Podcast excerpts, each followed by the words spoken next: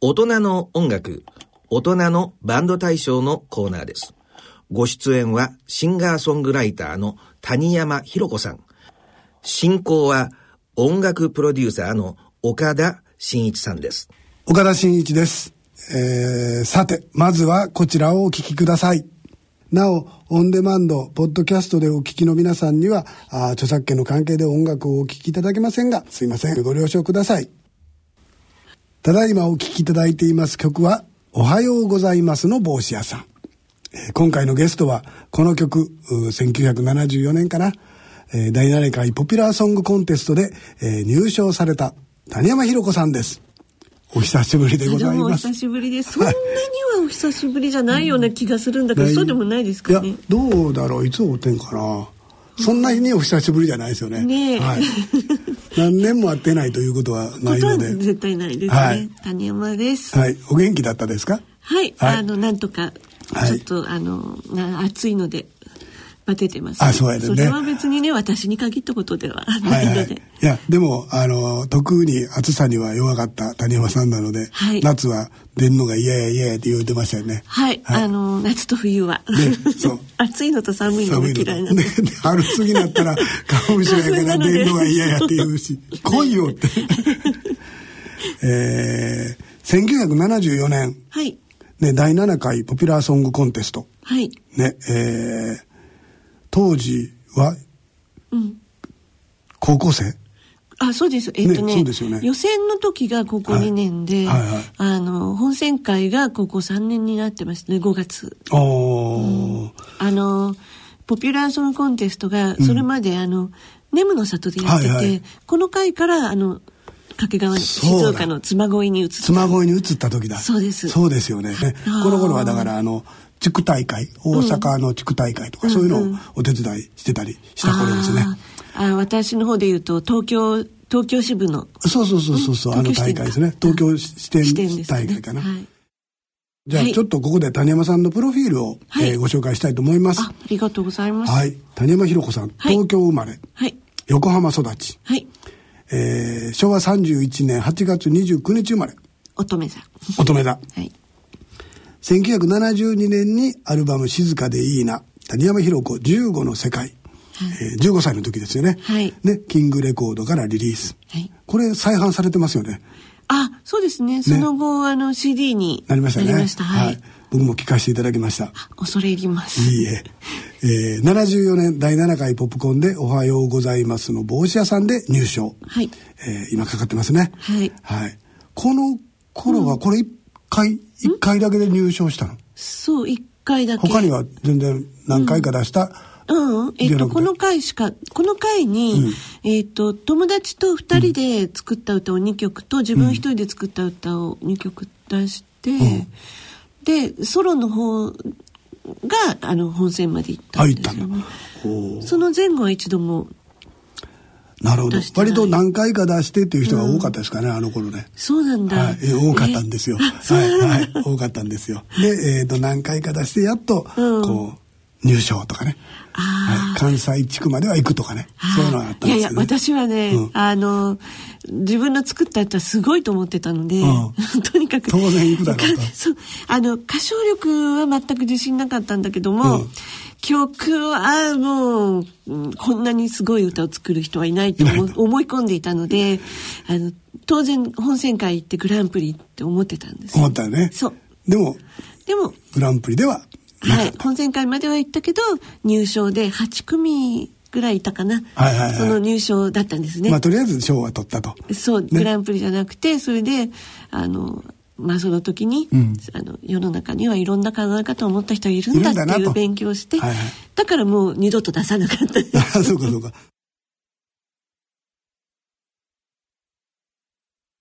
その第7回ポップコーンで、はい。えーおはようございますで、えーはい。入賞して、で、はい。えー独自のファンタジックな作風作風が特徴で音楽活動の範疇にはとどまらず、小説、本書いてましたもんね、そういえばね。はい。エッセイ、お母さん。すっごい読んでる。進行、進行表。そうこれ一応書いてあるからね。うんはい。これだけはほら、外さな、外してはダメなので。はい。や大丈夫ですけど。大丈夫ですか、はい。そうするとねずーっと話してて、はい、終わらなくなってこのページだけで、あの放送が終わってしまうかもしれないので あのー読んで済むところは飛ばしていきたいと思います。はい。わかりました。はいはい、小説書いたでしょ？エッセイコラム。ね、ふん本書いてましたしね。それから、えー音楽劇も作りましたね。はい。はい。それは岡田さんと一緒に。はい。一緒にね作りました。岡田真一さんは、はい。そもそも、あの、私のコンサートの演出とかをしてくくださってたスタッフの方です。そうれを、それを言わないと聞いてる人が何のことだかわからないよあね。そうですよね。ねえ。そうですよ。そうなんです。ずっとお世話になっていた方なんです。そう。だからもう40年ぐらいのお付き合いで、そうですね。えー谷山さんのコンサートの今から5 6年ぐらい前までは、ほとんどというか全部僕がやってたうん。かな、うん。といううコンサートの、お演出だったりとかっていうことをやってました。私は、そうですね、はい。照明の演出とかすごいのいっぱいやって、はい。考えてくれて。いろんな人をあっちこっちに立たしたりとかね、うん。はい、音をあの円形劇場のはい。扉を曲の最中に全部開けて、ね。そこから青い照明をブワーと出してって。内側に向けてすごかったですね。ステージが海の底みたいになったっていそうそうそうそうそう。お客さん今でも覚えてるみね、人いうるそそう。時ん々あのネットとかで書かれるのを見てね、あすごいやっぱり印象に残ってるんだと思って曲もちゃんと印象に残ってくれてるかなと思うんですけどね。曲はでも「海の時間」っていう曲だったから曲とすごく合ってたから、合ってて。曲込みでなんか印象としては強かったみたいですね。それは良かったです。あの頃はねすごい楽しかったですよ。だからあの青山円形劇場とかで、はい。あのそんなに大きくないんだけど、あのちょうどいい大きさでね、あのお客さんとも近いし。そう360度客客席がこう周りをステージの周りを囲むっていう感じでそうそうそうそう。真ん中にステージがあってミュージシャンが内側向いてそう。あのレッド・イット・ビーのビデオみたいな感じでリハーサルみたいな感じでね。そういうのをえーまた脱線しそうなので、はい、ちょっと行きますね。そう、はい。音楽劇をやりました。はい。それから、えーそう、深夜のラジオ番組、あオールナイトニッポン。ね。ね。はい。これ結構また、なんか今もやってんでしょ？あ今はねモバ,、モバイルって言ってあのモバイルっていうのはどういうことなんえっとですか、ネット配信でやってるんです「オールナイトニッポンモバイル」っていう。なるほど。はいあれはじゃあ、やっぱり曲行って撮るんですか？そうです。日本放送の,、うん。あのスタジオででで日本放送のディレクターが振ってってあで、で、配信をしてくれる。そうですね。週1回。なるほど。で、まだオールナイトニッポンが続いていると。はい。101人コンサートも始めたと。それはえっとあの、えーそれは、はい。えっとお客さんに主催してもらうコンサートっていうのをうちのマネージャーが考えたんですよ。そうですよね。ある時、はい。あの仕事で温泉に行けないかっていうふうにし知恵を絞ったらしくそうそうそうそう。そ。れであの新聞に広告を出して、はい。屋根があって電気を使える場所だったら、えーどこでも行って歌いますよっていう。でお客さんが100人集まればとにかく行って歌いますよって、はい。それでその地元の人に主催してもらって。はいはいはいうコンサートだそうですよね。だからお客さんが100人と谷山さんが1人でで101 101人。人、ね。まあ、実際はあのシンセの石井永久さんという人も一緒に行ったので、そうですよね102人だったんですけど102人。で、お客さんも、まあ、はい100人以上の時もあったしということうん。あの以下の時もありました。以下の時もありましたか？の覚えてますよ。えっとね、えー愛媛県のうん宇和島だ？宇和島宇和島の喫茶店？はいはいうん。喫茶店のオーナーが応募してくれて、うんえー喫茶店で手売りで、うんあの全部チケット売ってくれて、うん。牛詰めで75人しか入れなまあ、かった。でも喫茶店で75人入れたらなかなかですよね、そう、きっとね。だから「あのこんにちは」ってあの前に立って挨拶するでしょ、膝のところにお客さんの顔があるっていうすごい状態になってた。いやーなかなかいろんなとこもじゃあ行ってるわけですよね。うん。あれ何回続いたんでしたっけ？300回以上は確かですね。そうですよね。それぐらい300回記念でうん。ネパールに行ったんですよ。ネパールのカカリの丘って。係の丘。丘って言ってるけど標高2000メートルってそうそう富士山の5合目より高いところ。で、しかもあの、ステージからヒマラヤが一望できて、お客さんからはあんまり見えないっていう。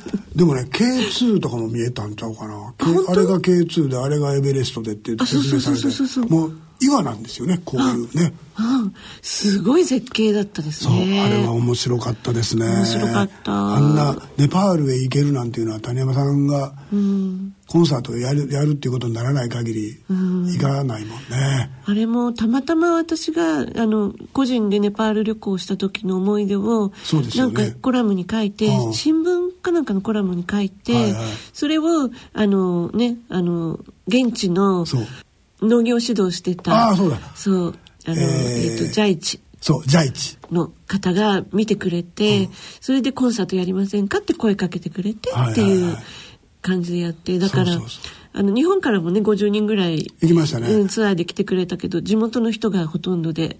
ちょうどねあの頃ねロイヤルネパールっていうのが、はい。あの就航したんですよ。あの関空ができた時やったから、1回目に話来た時は、うん。そのロイヤルネパールがなかったので、その予算が合わないっていう話になったのね。で一回どうしようどうしようって言って揉めてて、うん。でその時に関空ができて、ロイヤルネパールが就航するので、多少あの協賛してもらえるかもわからないっていうところから話がコロコロコロっとあツアーに関してね。あそういえば関空から行った人結構いたね、そう。だから僕らはもちろんその関空からは行けなくてその、うん、成田から成田から行ったんだけど。バンコクそうそう。一泊して。そうそう。あ僕らはねバンコクはね、ストップオーバーっていうので乗り換えだけやって。あ本当に？もうそれ大変やったよ、うん。えーと上海で乗り乗り換えやったかな。上海バンコクでネパールやったかな。そうだったんだ、はいスタッフの皆様は、はい。ステージを組む、はい。その木材を、うん。あのその場所に置いとくと盗まれるのでそうそうそ上で寝て寝ずの番を寝ずの番じゃない上で寝て番しないといけなかったとか。そうそうそう大工さんが上で寝てくれて、うん。しかも大工さんインドの人で、インドから来てくれたんですよ。あ本当に？通訳の人は、ネパール語と日本語は喋れんねんけど、インド語はなんかちょっと方言みたいな感じみたいなん。だけど、片言しか喋れない。の、で結局英語でインドの人とはやり取りしながらでこの通訳の人は英語喋れないので。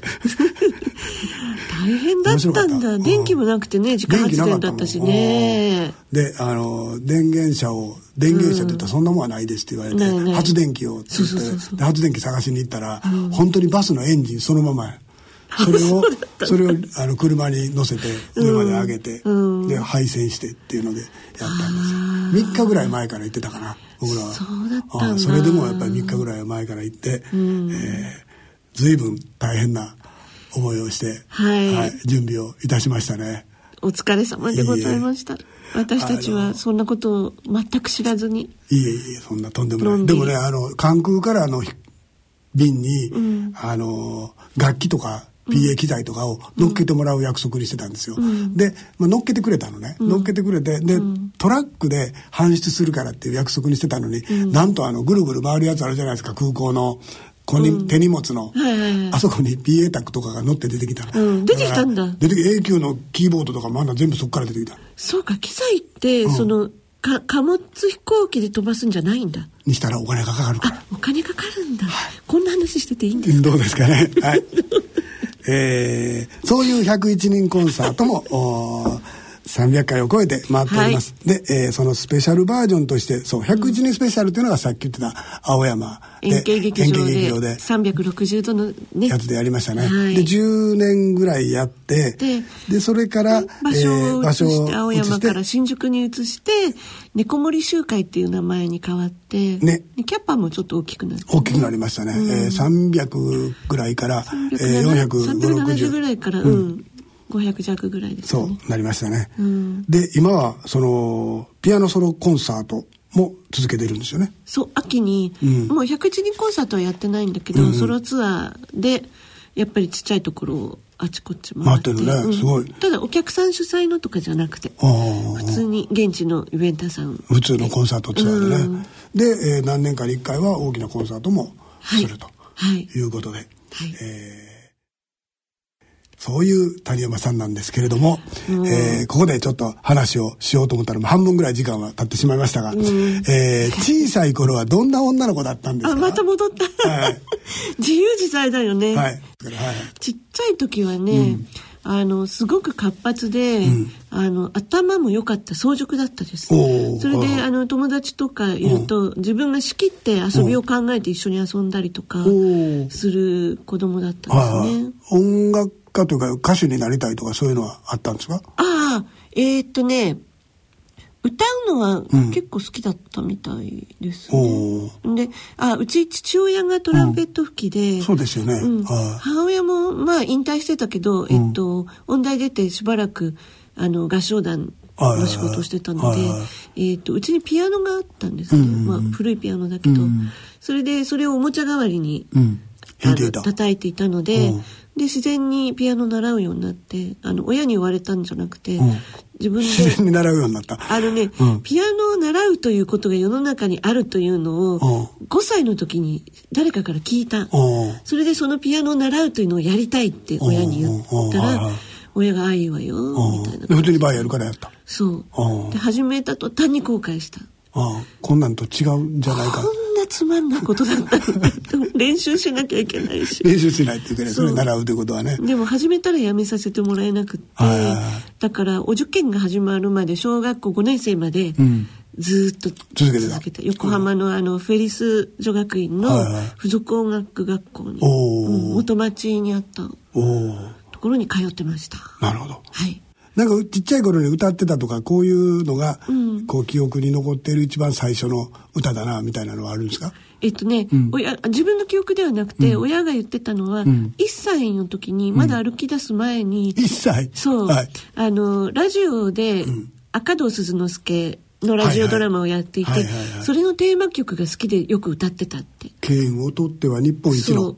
しかもよく喋れないので「ん。赤堂をチュチュチュチュケ」って歌ってたらしい さすがにその頃のテープとかはないんですよね。えもちろんないです。あそうですね、はい。えーでそれが最初です。ね、はい。で、音楽を始めて、で、まあ、小学生でピアノもやっていて、ん。で、えー当時影響を受けたというか、もうその頃ミュージシャンになりたいなと思ったんですか、えーっとね、あの小学生の時は歌を作る人か漫画家かどっちかになりたいなと思ってたんですね。あのまあ歌を作る人になりたいと思ったのは小学校もう3年とか4年とかぐらいになってからなんだけど、あのそれこそ堤恭平さんみたいなああいう、あの歌謡曲の職業作詞家とか作曲家とかとかに？になりたいおおまたは漫画家。おおなんないから。しかも絵が下手だったの。漫画家諦めたのは絵が下手なせいで、中1の時に諦めた。で、えー、漫画家目指してたけども、まあ、うん。目指してたけど絵が下手でそのやっぱり絵が下手で、はい。えーじゃあ音楽を取ろうと、はい。いうことで、はい。で当時よく聴いていた音楽とか影響を受けたアーティストとかっていうのは、えーっとね、ちっちゃい頃から順番に言うと、うちにレコードがいっぱいあって、チャイコフスキーのバレエ音楽とか、くるみ割り人形が特に好きでそれが最初で、あとみんなの歌。初期のみんなの歌、うんは大好きで、で、その後に、タイガースのブームが私の中で、小学校5、6年の頃に、はいはいはいはい。特に杉山浩一さんの曲。有名な曲だと「花の首飾り」とかあーはいはい「銀河のロマンス」とかか「うん。はい君だけに会えよ」とかああいうもの。でえーっと中1の時に洋楽を聴き始め、ん最初はねポあとサイモンとガーファンクルとか、ん。メリー・ホプキンとかあとラジオから流れてくるいろんなヒット曲を聴いてて、中2になった時に、ん。ビートルズを初めて聴いた。お中二で初めて？アビーロード。アビーロード。あがそうか。もう出たばっか解散するかせえへんかっていうとそう、ころね。そのことを私は知らず、うん。あの、中二の時にちょっと好きだったクラスの男の子がビートルズのファンだという情報を得て、う。んよし、私も聞くぞ。はい。横浜のはい。浜垣という伊勢崎町にあったんですけど、レコード屋さんが、はい、はい。買いに行って、アビーロードを聞き、聞いて、ものすごいショック受けて。カムトギャガーですね、はい。頭ね。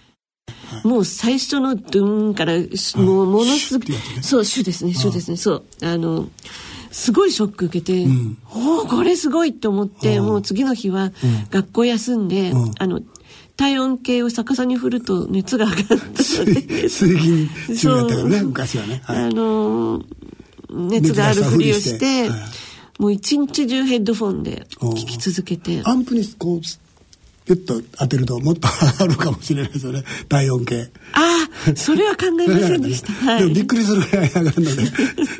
42度までいっちゃうっていう。入院させられるかもしれないですけど。そうかそれでビートルズもうん、体験したと、その時から、うん。えっ、とまあそうですねずっとビートルズ好きで、はい。まあとは女性シンガーソングライターだとジョニー・ミッチェルとかローラ・ニーロとかは聞いてたんですね。で中3の時に、うん、えー、小室仁さんのファンになりそうなぜかフォークに行くんですね。えっ、ー、と六毛線かなその頃六毛線もやってた。やってた、うん、でもソロのアルバムを最初に聞いてラジオで「冷えおろし」っていう曲がかかってて、多分あれねあのレモンタンの「セイヤング」ですね。おおそれは小室さんが歌ってた方のやつ小室さんが歌ってた「冷えおろし」聞いてなんかこう鳥肌立つっていう経験をして、ね、はい、ラジオもよく聞いていた。お年頃やからねその頃はね。中高生の頃って聞くよね、ね、みんなね、資源放送ね。でその谷山さんはなんと名門お茶の水女子大。付属。付属。はいの中学高校中学高校。はい。あの中学生の時に、うん、なんと作曲家その職業作家になりたいなと思った谷山は、うん、はい。えー、近所のキングレコードに曲を持ち込んだ、はい。そうです。学校のね、はい、大学の裏門のね、すぐ近くにキングレコードがあったんですよ。はいはい。走ったら30秒で行けるぐらいのところで。はいはい、で、あのー、薄いコネがあって、うん、あの、中村明子さんっていう。虹色の湖。虹色の湖大好きだったんですけど、はい、その、あの、あの、担当ディレクターさんにすごく薄いコネがあったので、うん、えっ、ー、と、作った曲を、あの、月一で、あの、5インチオープンリール。テープ、うん、はいはいはい、に2曲ぐらいずつ入れて、はい、持ってって聴いてもらってっていうのをやってて。録音したんですね自分でガチャッとかそうガチャってやりながらね、はいはい、うん、あの結構面白がっていつも相手してくれて、うん、あの下の喫茶店でなんかごちそうしてくれて、うん、あのクリームソーダとか、はいはい、で話したりして。っていうふうに、えー、トライをし始めてそれで70それでそうそれから1年ぐらい経って、うん、自分で歌ってみ、うん、見ないって言われて、うん、静かでいいな」というアルバムを13曲出したかな、うん、出したんです、レコーディングが中3で、えっと、発売が、えー、高1の4月。70それが72年。72年ですね。で、えーと、そこからポップコーンに行くわけですよね。ポップコーンは、えっ、とその高校の時に一緒に歌ってた女の子がいて、うん、あのギターと歌がすごくうまい、うん、佐々木佐々木雅代さんっていう、うん、えっとね今もねプロでやってるよジャズで。あそうなんだ、うん、今中西雅代さんかな。あそうなんです、うん、えっと彼女が教えてくれて、ポップコーンの存在を、うんうん、それまで知らなくて、うんうん、それで彼女と一緒にやってたオレンジ猫っていうユニットがあって、はいはい、そこで作った曲を2曲と自分のソロの曲を2曲、うん、えー、応募して、うん、で自分のソロの「おはようございます」の帽子屋さんが本選会まで行った行ったと。はい。そのポップコーンでデビューしてそれでもうすぐプロ活動になったんだっけ、ヤマハに入って。うんとおはようございますの帽子屋さんがその次の年の3月にシングル版として出て、はい、で山の派の人が専属契約しませんかって言ってくださってたんだけども、うんえー、歌手になりたくなくて。あ言ってたよね。そう。職業作家にならなあかんのに歌ってる場合やないやないの。なんかどうも、うん、歌手になりたくなくて山ハと専属契約うんなんて言って、うん、それであの南乱暴さんの、はいはい、あのステージのピアノを弾いたりとか。そうね。バックバンドやってたんですもんね。そう。はいはい、やって2年ぐらい。はいはい、でも、どうもね、時代がせん、うん、そその職業作詞作曲家じゃなくて、うん、シンガーソングライターの時代で、うん、シンガーソングライターとしての道っていうのはすごく開けてる。そう。あの頃はね。そう。そんで職業作家はどんどん。職業作家としての道は開けてないというより、私の前のどこにもない。あそうだね。うん。どう探してみてもないっていう感じだったので、それで結局2年ぐらい経って、うん、もう曲を発表するには自分で歌うしかないのかって、うん、ある意味こう。覚悟も決めて。覚悟を決めてたのかどうかも分かんないけど、うん、まあ諦めて。うん。それでずっとあヤマハの人がね言ってくださってたので、その間も、あのやりますって言って二十歳の時に「川のほとりに」という曲、はい、アルバムが「猫の森には帰れない」というアルバムで。はい、だから大体こう賞を取ったら1回は出て、うん、まあ大体そこからずっと続いてやるんだけども、うん、その間ちょっとブランクがあったとそうですね。だから人本当に人前に出るの苦手で、ね、もうねコンサートコンサートをやるって言われて、うん。それをやりたくないっていう度胸もなかったので、うん。やるって言われたらやることになったんだけど、うん。もう1週間ぐらい前から胃が痛くなって、うんなんとかして中止にならないかなっていつも思ってて、はい。なんかそんなにあのダメージの多くない交通事故にちょこっとなってコンサートできなくなったら入院できたらいいなと思いいなとか、そんなこと思うくらい苦手だった。なるほど。最初デビューして何年か経って「オールナイトニッポン」を始めて「はいはいはい。オールナイトニッポン」を始めた時になんかね、別人格が出てきたんですよ私の中から。うんうんうんうん子供の頃のすごい活発な自分みたいなのに近いものが出てきて、うん。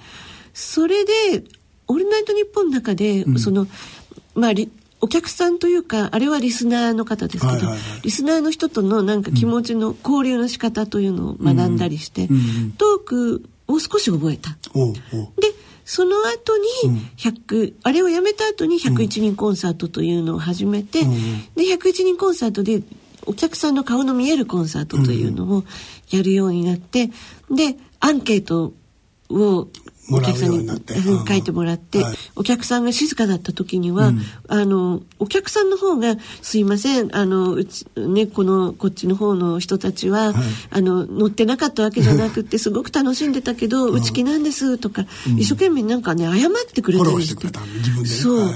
いやそれはなんか逆だろうってその時思って、うんうん。あそうかお客さんっていろんなことをこう悩んだり、うん。そのね心が揺れたりうん。しながら客席に座ってるんだってことが分かってきて、うん。で今まで私はそのお客さんから見られるっていうことばっかり意識してたけど、ん。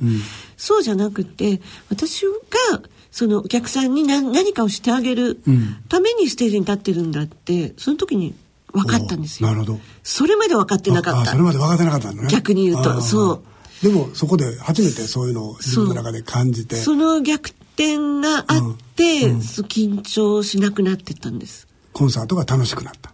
楽しくなっていった。徐々に。はいはい。あのとにかくそのお客さんにリラックスしてもらおうと思っていろんなことを言ったり、はい。こうお客さんの雰囲気に合わせたトークをしたり、はい。あのね、その土地にこうちなんだ曲を選んでみたりね選んでみたり喜んでもらうために、はいはいはい。っていうのをやっているうちに自意識とかがだんだん消えていって、うん。緊張しなくなったんですね。今はすごく楽しくいね。なりました。はい。それでも、うん。いまだに、うん。あの、ポップコーンエイジとか、ほら、ポップコーンの出身の人たちが集まってやるコンサートとかに呼ばれていくと、ポップコーンに出てた人たちってほとんどが、人前に出るのが嫌じゃない人たちで、ん。元気じゃない。まあこそうやね。歌うのも大好ききだし、お客さんの前でこうノリノリになると、はい。テンション上がって楽しいっていう人たちじゃない。よう喋るしみんな。そう、はい。の中にいると、ん。昔の自分が出てきて、ああやっぱり気遅れしちゃうんだ。気遅れする。あー。ああやっぱりそのなんか種類の違うじなんか違う人種だなっていうのは、私はどっちかっていうとそのなんていうの作ったりする方向きなんだなっていうのはやっぱり思いますよ、今でも。そうそか まあよく喋る人が多いですからね ね、はいまあでもね私のコンサートはお客さんも私に似た人が多いので、うんそういう意味では大丈夫です。これで、こう、ノリノリを期待する人ばっかりに来られると、結構辛いかもしれないけど。でもそんな、えーコンサートも45周年を迎えはい。ねアルバムライブアルバム出るんでしょ今度。そうなんです。ね。去年の4月に、はい。えーデビュー45周年。まあ、ライターデビューから数えると46周年なんですけど、はいはい。もう迎えてコンサートを、国際フォーラムではい。周年コンサートをやって、それを録音してあったので、はい。それが今年の9月に、9月に9月12日に出ると。はい、出る。ということで、えー、谷山ひろ子コンサートデビュー45周年大収穫祭しかもはい。初回版は CD3 枚組で DVD も1枚つくはい。ね通常、通常版は CD2 枚だったかななんか2枚2枚あ、そうですね。だからすすごい初回版はうん。お得なんですよねそうです。しかもね、大きいんです。大きいんですか？そう。あのね、CD がいや、CD 大きかったらかからないんですよね。ねはいあの、絵本みたいな、んあの、大きさ。その、なんていうんですか、ジャケットが。はいはい長方形の横長のなんです。ねだから絵本に近いですね。LP の横長分ぐらいあって、うんうん。あのジャケットのイラストもすごく坂本姫美さんっていう人気イラストレーターさんがはいはい。描いてくれるすごく素敵な絵で、こう絵本を開くようにすると、あの CD がボンボンボンってこう入ってるっていう。入ってるんですね。素敵なんです。でもあのショップの店員さんが、あの奥まで探しに行っちゃったりあれ？ないなあれ？みたいな あのふ普通の CD と形が違うので、はい。どこにあるか分かんなくなっちゃったりしたっていうエピソードもあの前回40周年の時に同じ形で出したんですけど、はい。ありました。そうですか、はい。ぜひじゃあそのアルバムから一曲聴かせていただきたいなと思うのですが、はい。あのじゃあ私デビューした頃の,、はい。あの代表曲の一つでこれあのえっ、と一人でピアノの弾き語りで歌ってるんですけども、はいはい。えーカントリーガールを聴いてください。はい。じゃあちょっとカントリーガール聴いてみましょう。今後の、はい。おライブ活動なんですけどもライブ活動ハマりきってますよね、はい。今年も、えー9月にその新宿のスペースゼロというところで、はい。えーっと7日間。7日間。はい、えー、猫森集会猫森集2018これも何10 17年。シ17年。ーズンセブンティーンですね。か。ドラマ相棒と同じです。ね。えそう始めた時は僕もいたんですけどね。そうだよね。ね。え岡田真一さんに演出していただいてましたが、はい。今は黒川さんというはい。女性がやはい。ってくれてます、後輩がやっておりますが、はい。えー9月の15日から23日までかなはい、そうです。ね。間にちょっと休みを挟みつつ、はい。全部で7日間、プログラムが4つありまして、そうですね。そうです。はい。A プログラムはゲストが佐山さん。ピアノの佐山正宏さん、そうです、はい。ジャズピアノです。9もう、月1516素晴らしいです。ね。はい。えー B プログラムが、はい。えー中村あたるさん。さん。はい。中村あたるさん、去年、あの、石野真子ちゃんがん。ゲストで来てくれた時に見に来てくれてて、はい。それで、あの、飛び入りで歌いたかったってすごく言ってくれてたのでお、言ったなって感じでお呼びしました。今度は飛び入りではなくちゃんと来いと。はい。はい、1819があたるさん。はい。おそれから C プログラムはひとしさん、渡辺ひとしさん。はい、あの、オールリクエスト、毎年、オールリクエスト、あの、その場で、客席の人にリクエストをもらって、座席抽選とかで、はい。それで、その場で曲を決めるって歌うっていうのをやってるんですが、はい。えーいつもは斎藤猫さんか、はい。あの、パーカッションの山口智さん、ともともはい。はい。がやってるんですが、初めて、ベースの、ベースとかマンドリンの、はい。えー渡辺仁さんとやってみようと。なかなか、はい、スリリングですよね、はい、ものすごいチャレンジングというか、あの、どうなるかわかりません。ね譜面がある曲なら、まだしも、譜面がない曲が結構あるので、ね。そう。いう曲狙ってくるからね。そう、はい。あの、歌詞カードしかない曲で、ミュージシャンの人に歌詞カードを渡して、これ演奏してくださいって。そう言われてもって。そう。何も等しくんでもそれはちょっときついかもしれないがでも斎藤猫さんは1番でコード取って2番から弾き始めるっていう大道芸をそう見せてくれるんですよ。そうなんですよ。だから、でもね渡辺仁さん私の勘ですけど、結構やれる。おプレッシャーがかかるかも。なんかちゃんとできちゃう。ちゃんとできちゃいすぎてお客さんがお客あのその失敗するのを待ち望んでいるお客さんが、がっかりする。ちゃんとできちゃったじゃんって文句言いそうな気がする。そうか。そうですよね。あの、まあ大体一番聞いててコード取ってっていうのをしないとさすがに頭からやるのはね、でも、あのちょっとなんだアバンギャルド系に寄せれば、そのちょっとなんだろうあの効果音的な ME 的な弾き方をするとか、ベースでもマンドリンでも、したら意外とコードなしでもいけちゃうかもしれない。かもしれない、うん。なかなか。それかあとはコードを想像していく。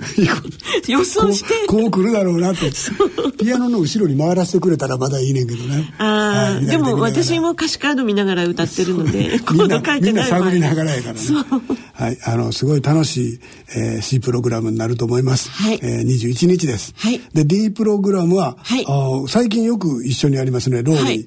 ローリーさんね、でも、はい。意外と久しぶりなんですよ。あそうなんですか4年ぶりとかになっちゃうんじゃないかなって。あそうなんだ。はいはいはいうん。あまりにしょっちゅう一緒にやってたので、うんうん。あの、ローリーさんちょっと多かったからって言って避けてたら、間が入っちゃったってあそうなんいう。間が空いちゃって、はい。まだまだやろうかと。はい、ローリーさん素晴らしいギタリストにして、あの、歌手でもあり、はいはい、パフォーマーなので、そうですよね、はいえーこれが、えー9月の2223、はい。えーネクストロードに、えー問い合わせるとおチケットが、えーはい、詳しいことわかります。はいあの、えーうちの、あの、オフィシャルホームページにも詳しいことは書いてありま。すす。はい。じゃあぜひそこを読んでください。はい。もう一曲、あの、せっかくやから、えええー最後に何かお聞きできればなと思うのですが。はい。あの、去年の9月に、はいえっと、オリジナルアルバムを出してるんです。そうですよね。はいこれがまたなんかレコーディングに参加させていただいて。そうなんですよ。歌っていただだいて。はいすごく評判がいいアルバムなので、ぜひ聴いていただきたいのですが、月に聴いた11の物語というアルバムタイトルです。はいで、その中から1曲目の、はいこれ、あの、宮沢賢治の土神と狐っていう童話がありまして、はいはいそれに出てくる狐をモデルにした歌なんですけど、おーえー狐という歌を聴いてください。はい。それでなおかつソロライブツアー2018。はい。出ますね全国回ります。ますねピアノの弾き語りだけで。はい。これも始めた当初はビックビックものだったんですけど、はい。あの、嫌がってたのは覚えてます。覚えてます、はい。ピアノの弾き語りだけで最後までやるなんて、あの、メリハリがなくてお客さんが飽きちゃうって思ってたんですよ。はいはいだからとても自信がないって言って、最初の頃1時間半ぐらいしかやらなかったんですよね。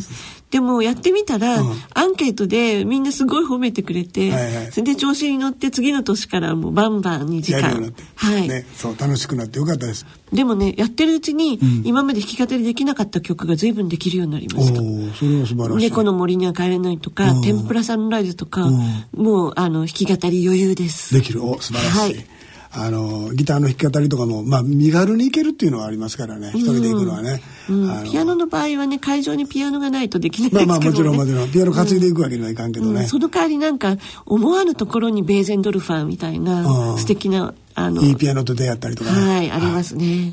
で、えっ、と、あれですよね。はい。今度は名古屋が、はい。名古屋がスタートで、名古屋初の2日間。2日間。名古屋、えっと、千草文化小劇場っていう、はい。あの、これ、えっと、あの、ソロライブではここだけなんですけど、うんやっぱ360度客席がおステージを囲むっていいはいうはい円形なのかな、うん多角形みたいな感じの、あの、ステージなんですね。はいはいすごくいいところで、今まで抽選が厳しくって、うんいっつも平日だったんですけど、はいもう10年ぐらい平日だったんですけど、ついに土曜日が取れて、なるほど。で、金曜日、土曜日2日続けてやろうっていうことになりました。すごい。